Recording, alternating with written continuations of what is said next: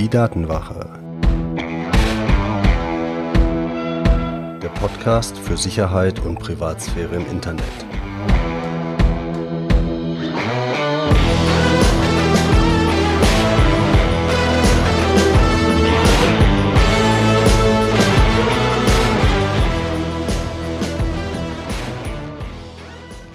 Hallo und herzlich willkommen zu einer neuen Folge der Datenwache. Ich bin Mitch und heute in Episode Nummer 48 geht es um das Thema Bildschirmsperren, den Zugriffsschutz für dein Handy.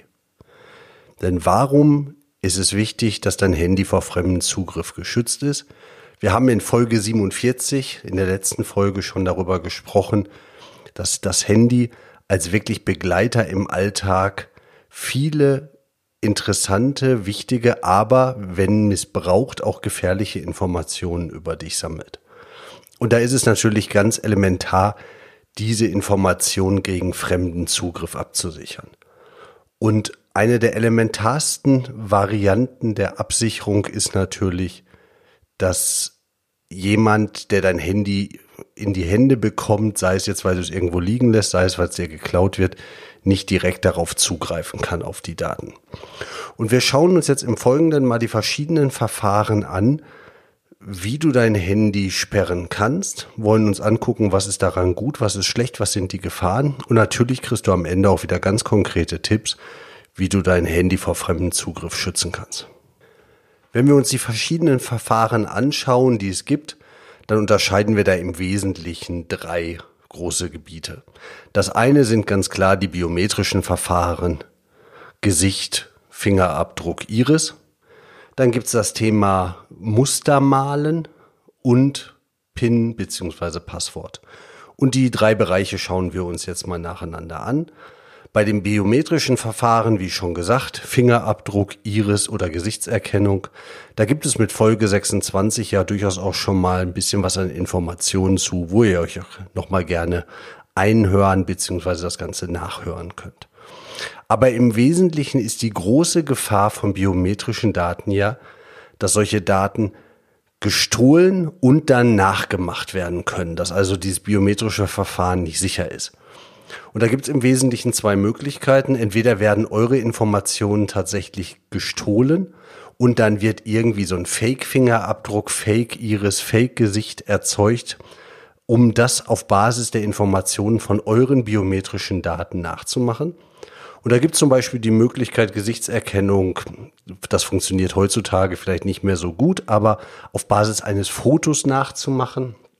Unvergessen ist da die Gesichtserkennung von einem Smartphone, wo Starbuck vom Chaos Computer Club halt entsprechend gezeigt hat, dass es mit normalen ausgedruckten Foto nicht ging. In dem Moment, wo man zwei billige Kontaktlinsen dahin geklebt hat, wo die Augen waren, hat das Ding halt gedacht, oh sauber, das ist tatsächlich ein echtes Gesicht und nicht nur ein Foto und es funktioniert dann. Aber auch Fingerabdrücke, diese Informationen liegen ja im Prinzip überall rum, wo ihr euch bewegt. Und selbst von hochauflösenden Fotos kann man den Fingerabdruck nehmen und Gesicht natürlich sowieso und Iris entsprechend auch. Aber es gibt auch die Möglichkeit, dass so eine Art Generalschlüssel aus den biometrischen Daten gemacht werden von vielen Leuten und damit dann Handys zum Beispiel entsperrt werden können. Und ein anderer Nachteil ist ganz klar, bei einem Überfall oder aber auch an der Grenze oder ganz generell bei irgendwelchen Staatsgewalten ist es halt leichter, dass ihr vielleicht zufällig mal mit dem Finger auf den Fingerabdrucksensor stolpert, um euer Handy zu entsperren freiwillig, als dass ihr freiwillig euer Passwort oder eure PIN herausgebt. Wie gesagt, ihr findet in Folge 26 mehr über Biometrie, aber ganz wichtig ist, dieses Verständnis, nur weil ein Fingerabdruck einzigartig ist, heißt das noch lange nicht, dass Biometrie auf Basis eines Fingerabdrucks bedeutet, dass nur ihr Zugriff habt. Das sind komplett unterschiedliche Baustellen, da gehen halt Fehler bei dieser Erkennung und die ganzen Effizienzen mit ein. Also nur weil das eine eindeutig ist, heißt das noch lange nicht, dass der Zugriffsschutz perfekt ist. Und ganz klar, wichtigste Regel bei dem Thema, wenn die Daten einmal weg sind, dann sind sie für immer weg. Einen neuen Fingerabdruck, eine neue Iris, ein neues Gesicht, schwierige Baustelle. Dann vor allen Dingen ja bei Android-Telefonen ganz beliebt, Muster malen, um sich ins Telefon einzuloggen. Ist eine schnelle und einfache Geschichte, geht locker von der Hand oder vom Daumen und ist theoretisch auch nicht schlecht, weil mit genug Knoten in diesem Muster kann man auch eine relativ hohe Zufälligkeit hinkriegen. Problem ist halt theoretisch. Praktisch gibt's halt die Studie, die zeigt, dass 25 Prozent aller Telefone mit nur 15 Standardmustern zu öffnen sind. Also 15 Standardmuster wie Z wie L, halt so das, was man ganz gerne mal macht, reichen aus, um ein Viertel aller Telefone zu öffnen. Und diese Studie zeigt auch, dass 43 der Benutzer bei ihrem Muster in der linken oberen Ecke anfangen. Jetzt kannst du dir überlegen, gehörst du zu den 43 Prozent oder zu den 57 Prozent? Ebenfalls eine nette Studie, die zeigt, diese Fettspuren auf dem Handy zeigen halt sehr schön, wo du entlang wischst, um dein Handy zu entsperren. Übrigens auch, wenn du dein Handy nicht perfekt geputzt hast, aber geputzt hast.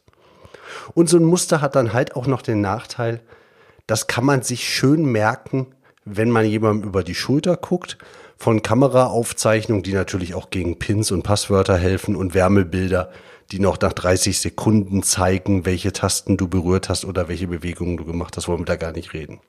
Also Mustermalen im Prinzip eine gute Idee, muss man dann halt entsprechend richtig umsetzen. Und richtig machen ist auch das Stichwort bei PIN beziehungsweise bei dem Passwort. In Folge 11 habe ich ja über sichere Passwörter schon mal geredet. Da kannst du dir anhören, was an Regeln für ein sicheres Passwort im Internet gilt.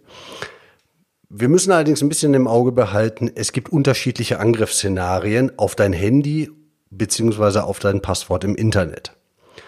Wenn ich bei diesen normalen Passwörtern im Internet wenn ich darüber rede, dann geht es meistens darum, dass halt bei so einem Anbieter wie, wir nehmen mal wieder unser Lieblingsbeispiel Yahoo, eine Datenbank mit drei Milliarden Benutzerkennungen und Passwörtern geklaut wird.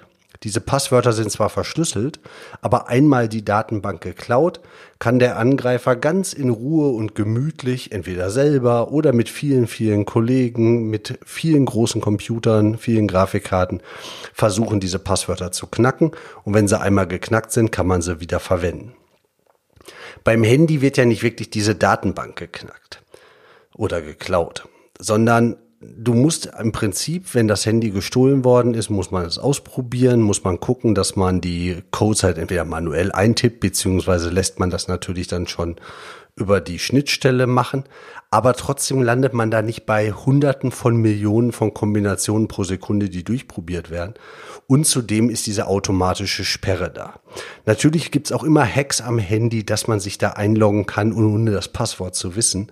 Aber grundsätzlich, wenn man davon ausgeht, dass das halt einfach eine Hürde ist, dass man über diesen Standardweg des Passworteingebens da rein muss, dann erklärt das, warum man bei Datenbanken beziehungsweise bei Zugängen im Netz, wo die Datenbank geklaut werden kann, warum man da ganz andere, viel, viel größere Passwörter braucht, weil der Angreifer halt viel mehr Zeit ganz in Ruhe offline das machen kann, das Knacken, während beim Handy kurze Längen reichen. Ganz klar, unter sechs Zeichen braucht man nicht anfangen, das ist Spielerei, dann kann man es ja auch fast sein lassen. Aber wenn man so in der Region ab sechs Zeichen aufwärts, acht Zeichen, zehn Zeichen ist, dann ist das auf dem Handy super. Im normalen Gebrauch im Internet für irgendwelche Dienste würde ich das im Leben als viel zu kurz halten. Aber auch da gilt natürlich wie immer, nicht häufige Kombinationen, keine Wörterbücher, keine Muster, sowas nicht. Und jetzt kannst du dir bei der PIN natürlich denken, je länger, desto besser. Das ist im Prinzip auch richtig. Problematisch ist natürlich, wenn man gerade so kritische Längen erreicht, wo prima ein Geburtsdatum reinpasst oder sowas. Auch da habe ich euch einen schönen Artikel zu verlinkt. Ähm, ganz klar, wenn ich euer Handy klaue und mit dem Handy vielleicht auch gleich den Rucksack mit der Brieftasche und das Ding fragt mich nach sechs oder acht, achtziffriger PIN, dann ist vielleicht ein Blick in die Brieftasche, in das Portemonnaie, auf den Personalausweis, aufs Geburtsdatum irgendwie ganz praktisch und das mal ausprobieren. Wenn das eure PIN ist oder euer Passwort, ja gut, dann ist ja auch irgendwo egal. Aber ansonsten ist ein achtziffriges äh, Passwort oder eine PIN ganz gut. Und ich sage immer PIN oder Passwort, weil man mittlerweile natürlich auch die Möglichkeit hat, zwischen den beiden Sachen zu wählen. Und natürlich ist eine PIN mit den Zahlen einfacher eingetippt. Du hast aber natürlich bei einer Stelle von einer PIN halt nur zehn Möglichkeiten von 0 bis 9. Wenn du ein Passwort nimmst, dann hast du alleine mit Kleinbuchstaben, Großbuchstaben, Ziffern, dann bist du schon bei 62 Möglichkeiten pro Position anstatt 10. Das heißt, du kommst auf ganz andere Zufälligkeiten oder ganz andere Anzahlen von Möglichkeiten, die es da gibt. Aber auch da ist ganz wichtig, du musst dieses Verfahren halt vernünftig einsetzen. PIN und Passwort sind super Verfahren und sind auch ganz klar die besten und sichersten Verfahren aber nur wenn du halt wie bei Passwörtern zufällige Zahlen verwendest, beziehungsweise zufällige Zeichen verwendest und einmalig, also nicht überall denselben Account, sowas. Jetzt ist natürlich die Frage, welches Verfahren ist am besten und was heißt jetzt am besten? Am sichersten ist mit Sicherheit, sehr lustig, ähm, ein gutes Passwort, ganz nach unseren Regeln zufällig einmalig verwendet und mindestens halt auch, ich sag mal so die acht bis zehn Zeichen in dem Fall hier lang oder halt entsprechend eine PIN oder ein gutes Mustern gezeichnetes mit acht, neun Knoten. Auch das ist irgendwie äh, sicher nicht schlecht. Biometrie würde ich tendenziell als am unsichersten äh, betrachten, weil man einfach nicht weiß, welche Konsequenzen das Ganze haben kann und welche technischen Möglichkeiten es gibt, das zu überwinden. Jetzt ist aber natürlich das Problem, Biometrie ist am praktischsten und ein Zehnzeichen kryptisches Passwort eintragen vermutlich am unpraktischsten. Und ein komisches Muster sich merken und dann neunmal hin und her wischen, naja, das liegt irgendwo so in der Mitte.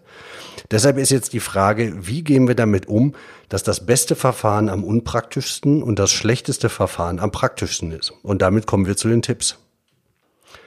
Denn ich weiß selber, es ist komplett illusorisch, wenn ich mich jetzt hier hinstelle und sage, super, wir machen jetzt alle zehn Zeichen lange Passwörter, schalten Fingerabdruck, schalten Gesicht aus und alles an Sonderzeichen und sowas mit rein und viel Spaß jedes Mal, wenn du irgendwie gucken willst, ob du auf Signal eine neue Nachricht gekriegt hast, fängst an, den Scheiß einzutippen, regst dich tierisch auf, brauchst alle sechs Wochen ein neues Telefon, weil du das alte von der Wand abkratzen kannst, bringt vermutlich herzerfrischend wenig.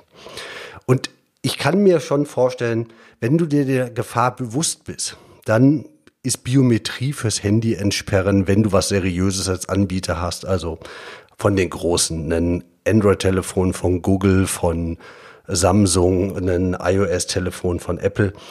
Würde ich tendenziell sagen, kannst du Biometrie für Entsperren der Telefone schon nehmen, aber du musst dir halt darüber im Klaren sein, dass das unter Umständen angreifbar ist und vor allen Dingen nimm dann Biometrie nicht auch noch für andere Sachen auf dem Handy als Schutz.